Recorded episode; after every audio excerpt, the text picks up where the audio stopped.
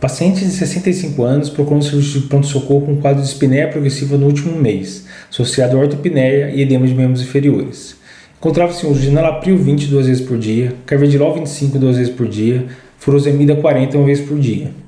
No exame físico, estava com pressão boa, 136 por 80, frequência cardíaca de 84, com estertores crepitantes em bases, sopro sistólico em foco mitral e um B3.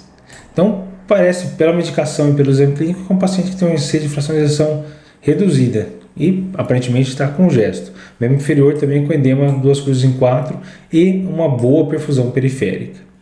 Então, com relação ao perfil clínico hemodinâmico desse paciente e o tratamento inicial, qual é a alternativa correta?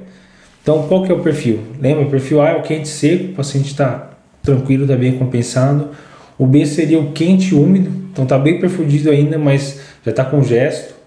O C seria o, frio e úmido, então é um paciente que está com gesto, mas está com perfusão periférica ruim. E o L seria o frio e seco, está com perfusão periférica ruim, mas não tem sinais de congestão. Lembra aquele esqueminha para decorar lá? O B seria de Belém do Pará, que é quente e úmido, e o C seria de Curitiba, que é frio e úmido. Então, um esqueminha só para decorar. Então, esse paciente não tem nenhum sinal de má perfusão. Então, o paciente que está bem perfundido. Então, seria perfil A ou B. E como está com gesto, perfil B. Então vamos ver as alternativas. O perfil B está certo. Beta bloqueador vai manter? Mantém. A gente sempre tem que tentar manter o beta bloqueador. Dá furosemida em bolos e otimizar a vasodilatação. Essa parece estar correta. Vamos ver os demais. Perfil A, não. O paciente está com gesto. Perfil C, ele deveria estar mal perfundido, não tem nenhum sinal de mal perfusão, então não é. Perfil B, então, pode ser perfil B. Diminuir pela metade a dose de beta-bloqueador e da furosemida em bolo.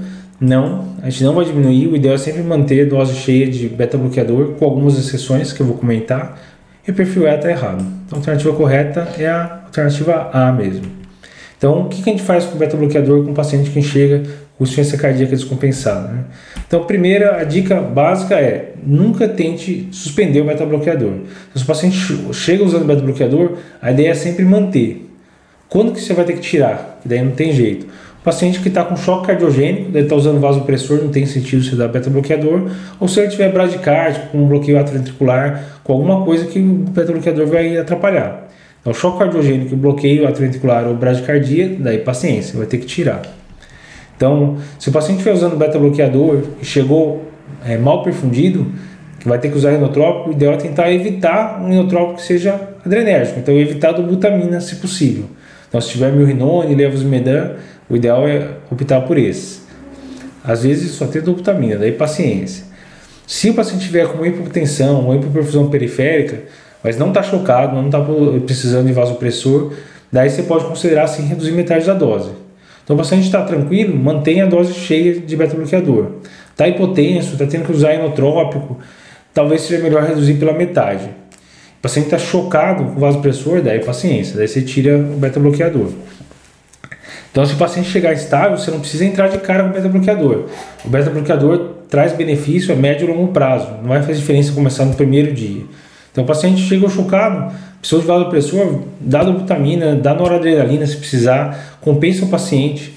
Assim que sai o vasopressor, tenta começar a dilatar, vasodilatar o paciente.